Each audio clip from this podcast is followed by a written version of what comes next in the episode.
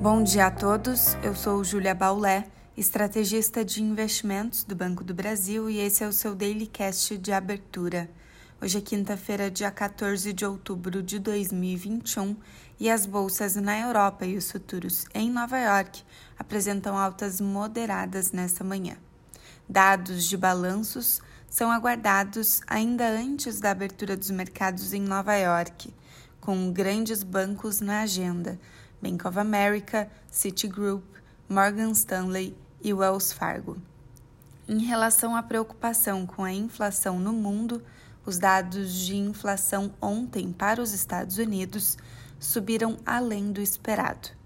O CPI subiu 0,4% em setembro em relação ao mês de agosto e 5,4% no acumulado de 12 meses.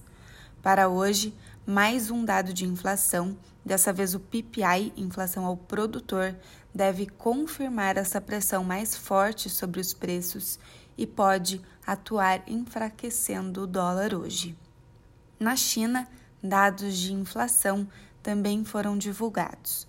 O índice de preços ao consumidor veio em linha com o esperado, mas a inflação ao produtor se mostrou mais forte, mais pressionada. Esse dado amplia os riscos de possível estagflação na segunda maior economia do mundo. Um dos pontos de monitoramento para as expectativas de inflação global é a crise energética. Nesse sentido, ontem Vladimir Putin reafirmou que a Rússia está pronta para aumentar o fornecimento de energia para a Europa em caso de solicitação. Nas commodities, o petróleo segue em alta após a Agência Internacional de Energia elevar suas previsões para a demanda global pela commodity.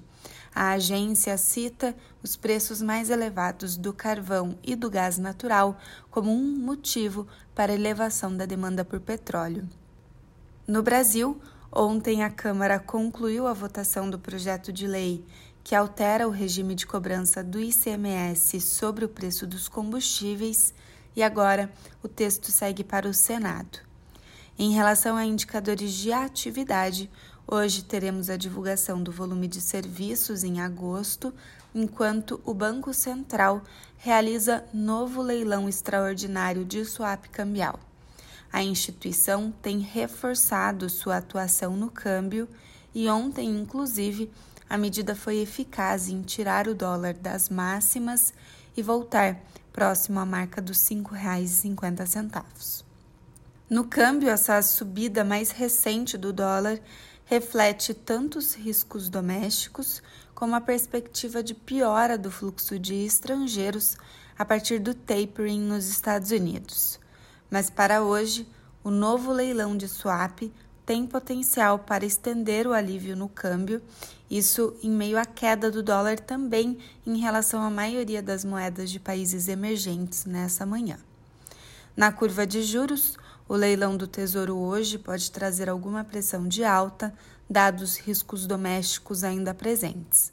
Um desses riscos é o auxílio emergencial que acaba no fim do mês. O noticiário deve continuar abordando possíveis soluções a serem endereçadas, assim como a possível renovação do programa. Um bom dia a todos e até a próxima!